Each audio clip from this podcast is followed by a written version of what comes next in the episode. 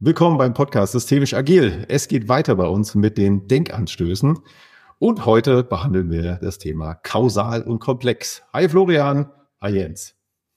Hallo Hi. Martin. Hallo Florian. Genau, es gibt jetzt keine lange Vorstellung, sondern wir gehen direkt rein ins Thema. Jens, kausal und komplex hast du uns mitgebracht. Was hat es damit auf sich?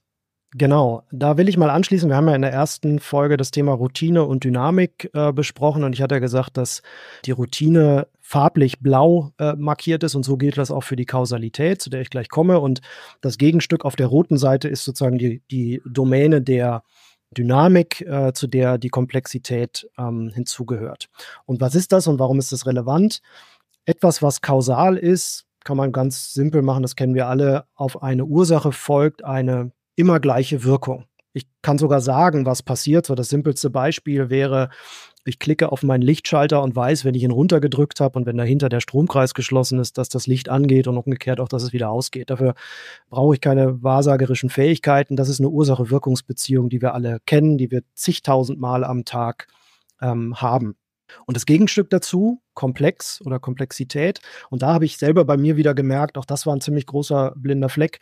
Zuvor habe ich gedacht, Komplexität ist die Steigerung von Kausalität. Ja, so irgendwie die gleiche Domäne, aber es ist irgendwie mehr. Und es ist eine ganz andere Domäne. Das wäre als, also wahrscheinlich mehr als Äpfel und Birnen vergleichen, äh, also sogar eine andere Kategorie als Obst wahrscheinlich. Also Komplexität ist im Prinzip alles das, wenn es nicht vorhersagbar ist etwas kann so ausgehen oder so oder eben ganz anders. Und das hat bei mir ziemlich, so banal es jetzt im Rückblick ist, hat bei mir ziemlich eingeschlagen, weil ich gemerkt habe, dass ich als Mensch mir ganz viele Dinge in der Welt und vor allen Dingen in meiner Organisation mit Ursache-Wirkungsabläufen erklärt habe. Auch Dinge, von denen ich sagen würde, die waren nie mit Ursache-Wirkung äh, verbunden. Und deshalb ist es für mich eine genauso wichtige, fast schon Leitunterscheidung wie, wie Routine und Dynamik, auf der auch wieder ganz andere, ganz viele andere folgende ähm, Unterscheidungen aufsetzen. Wie spielt das zusammen mit anderen Unterscheidungen, die wir kennen, von einfach, kompliziert, komplex, chaotisch? Äh, wo mhm. ist da kausal einzuordnen? Genau, ich, ich gebe mal ein Beispiel, ein bisschen komplizierter, um das Wort gleich zu benutzen, als, als mein Beispiel mit dem Lichtschalter. Wenn meine Armbanduhr kaputt ist, dann bringe ich die zum Uhrmacher. Und äh, das ist definitiv ein Vorgang, den man als kausal beschreiben kann. Also da sind eine, ein ganzer Sack voll Ursache und Wirkung mit drin und der Uhrmacher macht das den ganzen Tag, der nimmt die auseinander, schaut sich an, an welcher Stelle ein Gegenstand kaputt ist und repariert die. Jetzt kommen wir zur Unterscheidung innerhalb der Kausalität von was ist einfach und was ist kompliziert.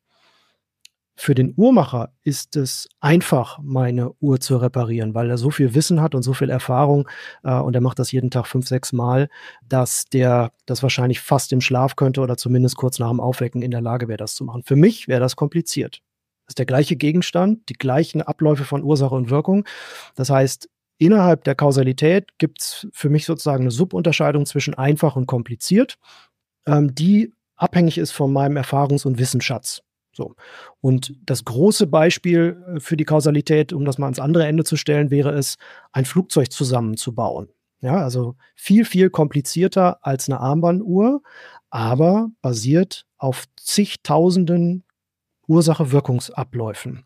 Und diejenigen, die das lernen als Flugzeugmechaniker, die werden wahrscheinlich kein ausgedrucktes Manual in die Hand kriegen, aber die kommen in die Teams und sehen äh, gemäß der äh, Ecke, in der sie eingesetzt werden, so kriegst du diesen Flügel da dran geschraubt und du musst äh, folgende Bolzen in folgender Reihenfolge da reindengeln. Und dann haben wir eine große Chance, dass das Ding abhebt und auch sauber wieder landet. Wahnsinnig kompliziert, trotzdem vorhersagbar in jedem einzelnen Schritt. Hm. Genau, stimmt die Aussage, wenn ich sage, ich möchte gar nicht, dass das komplex ist, obwohl bestimmt ganz viele Leute sagen würde, das ist komplex. naja, also wünsch, wünschen darf man sich vieles. Insofern äh, liegt, liegt das immer bei dem, der es sagen will. Aber da, du, also wenn man, wenn man diese Unterscheidung so betrachtet, wie ich sie jetzt verwende, so habe ich sie früher nicht verwendet, hast du keine Wahl, ob etwas äh, kausal ist oder komplex ist, sondern es ist eine Domäne, in der es äh, drin ist. Also ne, die einfachste Unterscheidung, die ich nehmen kann, ist, ist es vorhersagbar, was passiert, dann ist es kausal und blau, oder ist es eben nicht vorhersagbar, dann ist es rot. Also ein Beispiel für, für die rote Welt die Art, wie wir den Podcast aufnehmen jetzt oder wie wir interagieren zu dritt oder selbst wenn wir nur einen Dialog zu zweit hätten oder wie eure Hörerinnen und Hörer das aufnehmen, ist absolut komplex, weil keiner von uns mit Bestimmtheit vorhersagen kann, wie es aufgenommen wird. Wir können was dazu beitragen, dass die Wahrscheinlichkeit steigt, dass es für die Hörerinnen und Hörer was bringt, aber wir können es nicht vorhersagen. Insofern, jede Form von Kommunikation ist in sich äh, komplex, weil sie eben nicht vorhersagbar ist. Da möchte ich gerne eine, ich weiß nicht ob Kritik, aber eine, eine Standpunkterweiterung einbringen. Ich glaube, diese Unterscheidung die ist nicht so absolut, wie wir denken, wie ich auch ich lange gedacht habe, sondern um es mal mit Maturana zu sagen, alles, was gesagt wird, wird von einem Beobachter gesagt. Ich glaube, die Welt ist immer komplex. Also zumal äh, sozusagen, wenn wir in Organisationen uns bewegen, die an sich komplexe Systeme sind und auch in, in ein notwendiger Weise Komplexitätsgefälle zu ihrer noch komplexeren Umwelt haben, was ja das Wesen von Systemen ist, ich glaube, es liegt eher daran, dass man sich entscheiden kann, ge gewisse Dinge so weit auszublenden, dass ein noch kompliziertes Problem oder sogar ein einfaches Problem übrig bleibt. Weil auch in der Airbus A380, so nenne ich es jetzt meistens mhm. auch mein Beispiel, Situation wird es ja so sofort komplex, wenn wir uns zum Beispiel fragen, wie entsteht eigentlich der Schichtplan, der sagt, wann Mechaniker A und B da sind, die die Schrauben dann eindrehen? Oder wo kommen die Schrauben eigentlich her? Oder was muss eigentlich ein, Flugzeug können? Also das heißt, wir können sofort mit, mit, einem, mit einem simplen Zusatz öffnen der Scheuklappen, äh, sozusagen auf was wir gucken, aus dem, dem einfachsten sofort was Hochkomplexes machen. Und ich habe das Gefühl, dass es da eher darum geht, dass die Kompetenz ist, gut zu prüfen, wann darf ich so radikal ausblenden, dass am Ende nur noch was Einfaches übrig bleibt. Und ähm, das, das ist dann legitim, wenn ich immer mal wieder mitlaufen lasse, dass es eigentlich eine künstliche Vereinfachung mhm. ist. Mhm. Wenn also ich bin total bei dir ähm, und ich überlege gerade, wenn man versucht mal seine Wertschöpfung, bleiben wir bei dem Flugzeug, mal in rote und blaue Bestandteile zu zerlegen, zumindest sehr grobschlächtig, dann könnte man ja das, was du gerade gesagt hast, wo kommen denn die Schrauben her? Im Sinne von Lieferkette, äh, Sourcing, das ist definitiv äh, in, in, in jeder Komponente, nicht in jeder, aber in ganz vielen Komponenten dynamisch rot und damit eben komplex, ne, wie, wie dann Lieferkettenproblematik eben auch eindrucksvoll zeigt. Wenn ich dann aber im Floorshop bin und den Flügel der vorproduziert ist, an den, äh, an, das, an den Körper des Flugzeuges dran niete, dann sind da, je nachdem wie weit ich runterbreche, sehr viele in sich äh, vorhersagbare und damit blaue, auf Ursache-Wirkung äh, basierende Vorgänge drin. Aber jede Wertschöpfung hat blaue und rote Bestandteile. Genau, außer wenn der Mechaniker müde ist und den falschen äh, Schraubendreher greift und so, und dann ist schon wieder, äh, genau. wieder die Komplexität ja. drin. Und deswegen will, will ich nur sagen, also ich bin total bei dir. Ich glaube, man muss einfach immer nur bedenken, dass das, dass da, dass, also letztlich wenn man bei den Kybernetikern bleibt, äh, Heinz von Förster, Luhmann mag den ja auch immer ganz gerne, dann können wir letztlich nur die Grenze ziehen zwischen trivialen tatsächlichen Maschinen und allen komplexen Systemen, wo wir ganz klar sagen können, also alles, was mechanisch, elektronisch abläuft, in der Tat, das ist un, das kann nie komplex werden. Ja, ich, wenn ich das den Lichtschalter drücke, dann kann nicht äh, Musik oder Suppe rauskommen oder weiß ich nicht was. So, aber alles danach äh, steht unter dem, dem Vorbehalt, komplex sein zu können, es sei denn, ich sage, ich Ne, ich, mir ist jetzt egal, wo die Schrauben herkommen und egal, wie die Schichtpläne ist. Ich interessiere mich jetzt nur, wie dieser Flügel an, die, an den Rumpf drankommt. Ähm, und dann ist das total hilfreich, weil sonst sind wir auch überfordert, wenn wir immer alle Komplexität mitdenken. Aber diese sozusagen diese Achtsamkeit und im, äh, im Sinne von ähm, ähm, Aufmerksamkeit darauf zu lenken, zu sagen, es ist ich entscheide mich, ganz viele Dinge nicht anzugucken und ab und zu muss ich mal überprüfen, ignoriere ich nicht gefährliche Dinge, die ich mit bedenken muss. Das war nur mein, mein Plädoyer. Genau, und sobald, am Ende kann man ja sagen, wie so, ein, wie so eine ähm, Hilfsregel, sobald der Mensch ins Spiel kommt, ist automatisch ein Komplexitätselement dabei, weil so wie du gesagt hast, wenn der Flugzeugmechaniker eben schlecht geschlafen hat oder noch ein bisschen betrunken ist, dann ist es nicht mehr so weit her mit der Kausalität, dann äh, kann passieren, was passieren will. Und vielleicht noch eine, zum Abschluss noch eine Unterscheidung, weil das ist jetzt, glaube ich, schon einigermaßen spitzfindig ist das falsche Wort, aber es ist schon einigermaßen mhm. konkret und detailliert wenn man davon ausgeht und auch mein altes Bild einer Organisation hatte mehr mit der Maschine zu tun als mit einem komplexen System. Wenn man da anfängt und sagt, bei vielen werden Organisationen gesehen wie eine Maschine mit Zahnrädern, die man zu choreografieren hat, also wie, der, wie ein, ein, eine wirkliche triviale Maschine, in, in sich 100% blau und man kommt daher, dann ist ja der Blick darauf, Gegenstück wäre, eine Organisation ist ein soziales System und was da passiert, ist Interaktion, Kommunikation zwischen Individuen und das ist in sich nicht wirklich vorhersehbar.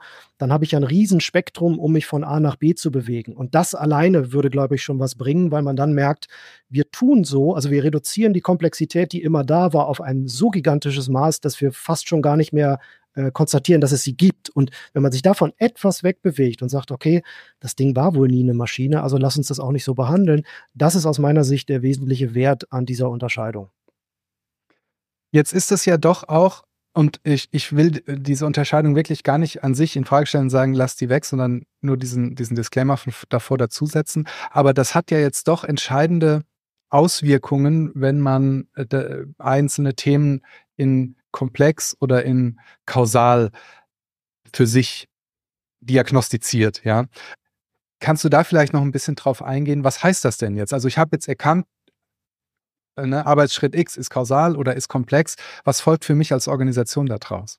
Mein Lieblingsbeispiel von früher ist die Aktivitätenplanung. Also wenn man im Frühsommer eines Jahres anfängt, die Aktivitäten und meist ja verknüpft mit den Budgets für das Folgejahr auf ein Blatt Papier zu schreiben, in eine Excel-Liste reinzuschreiben. Ja? Das heißt, mit 18 Monaten Vorlauf oder man macht halt vielleicht 12, 13 Monate Vorlauf, ist eben ganz egal, schreibt man quasi fest, wie die Welt sich bewegt haben wird bis in 18 Monaten. So, das ist eine absolute Routine aus der Domäne der Routine, also was Gelerntes aus dem, aus dem Taylorismus. Wir steuern die Organisation, weil es uns ähm, sozusagen die, die äh, Kapazitätenplanung erleichtert und äh, es fördert die Effizienz. Ähm, und wir ignorieren komplett, dass wesentliche Teile dessen, was wir im kommenden Jahr tun werden, nicht vorhersagbar sind. Und wenn man das einmal für sich verstanden hat, dann merkt man, dass zumindest dieser Detailgrad an Aktivitätenplanung, wo man vielleicht bis auf eine Veranstaltung runter oder bis auf ein Produkt oder was auch immer sehr granular plant, dass das am Ende ja, Zynismus produziert, weil die Leute wissen, das wird sowieso nicht so eintreten. Spätestens am 2. Januar hat sich die Welt gedreht und der Plan ist, äh, ist äh, nichtig. Aber wir müssen es ja machen, weil irgendwie ist man das ja so gewohnt, mit diesem Management-Instrument einzutreten. Also machst du im dritten Jahr, machst du Copy and Paste. So.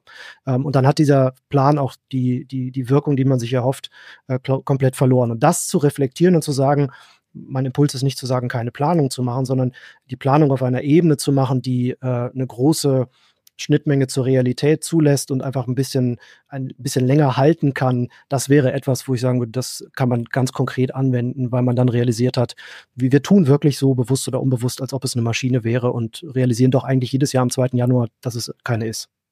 Mhm. Und im Gegenzug finde ich genauso wichtig zu beachten, dass Dinge, die in der Tat in ganz standardisierter, routinierter Weise wiederkehren, dass man die dann auch so behandelt und nicht mit ähm, sozusagen komplexen äh, Methodiken da dran geht. Also wenn ich äh, als große Organisation im Jahr tausende Arbeitsverträge erstellen muss, dann darf ich dafür einen Standardprozess entwickeln und ich produziere eher unnötige Arbeit, wenn ich da jedes Mal eine Brainstorming-Session und irgendwie Kreativmethoden anwende. Ja. Und die, das Entscheidende ist, glaube ich, zu erkennen, wann könnte mir was weiterhelfen. Und ich habe eine Zeit lang Qualitätsmanagement gemacht, die diesen Widerspruch, den du beschrieben hast, in Reihenform ist mir mal begegnet in einer Checkliste zum Umgang mit unvorhergesehenen Ereignissen. das ist ein schönes Beispiel.